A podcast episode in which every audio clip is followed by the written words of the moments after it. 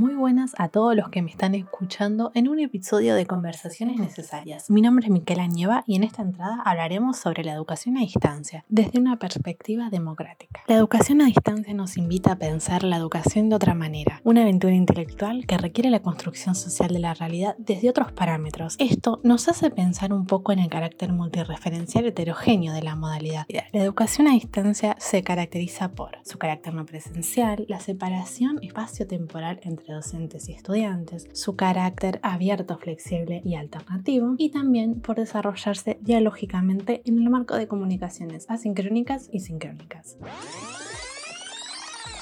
Situándonos históricamente, los primeros vestigios de la modalidad nos remontan a la década del 60 y a la educación por correspondencia. En este momento también se visibiliza una demanda de la educación universitaria, llevada adelante por sectores socialmente excluidos. La educación a distancia aparece como una respuesta a las demandas de la sociedad, como apertura, como una modalidad que garantiza el acceso de estos sectores y ligada a una idea de formación permanente o formación a lo largo de la vida. Allí, los adultos son los principales actores que encuentran en la educación a distancia aquel lugar propicio para formarse. En Argentina, la modalidad se enraiza con proyectos relacionados a la alfabetización y a la educación superior. Con el pasar de los años, los distintos avances tecnológicos posibilitaron su desarrollo y expansión. Surgieron ofertas de distintos modelos, como la biomodalidad, donde las universidades presenciales adosaban a su oferta carreras a distancia, y la autónoma, donde se crearon universidades que exclusivamente funcionaban bajo esta modalidad. El gran desafío es el sentido democratizador que adquiere la educación a distancia y la posibilidad de llegar a lugares que de otra manera serían posibles, por lo que nos parece una estrategia educativa genuina. La educación a distancia adquiere otras dimensiones, con debilidades por un lado y con potencialidades beneficiosas por otro. Entre una de esas potencialidades se presenta la autonomía del alumno en la construcción del saber, en la gestión de los contenidos, en la posibilidad de acceso a la educación para todos, en contribuir a su formación continua y en la no dependencia de un tiempo y un lugar. Para contar con una mirada al respecto, nos contactamos con Marta Mena, una referente en el tema, y le realizamos una pregunta clave. ¿Qué se está haciendo para que la educación a distancia sea para todos? Desde el comienzo, la educación a, distancia fue desarrollada en los sistemas educativos para incluir a, a, todos aquellos que estaban fuera del sistema y su objetivo fue un objetivo de inclusión para todos aquellos, generalmente personas que estaban trabajando, que no hubieran podido ir a la universidad en su momento, pudieran tener una segunda oportunidad a través de un sistema que contemplaba mucho más sus necesidades. Ese modelo fue un hito que de alguna manera mostró desde su mismo origen que el objetivo era la inclusión. Marta Mena nos permite ilustrar la educación a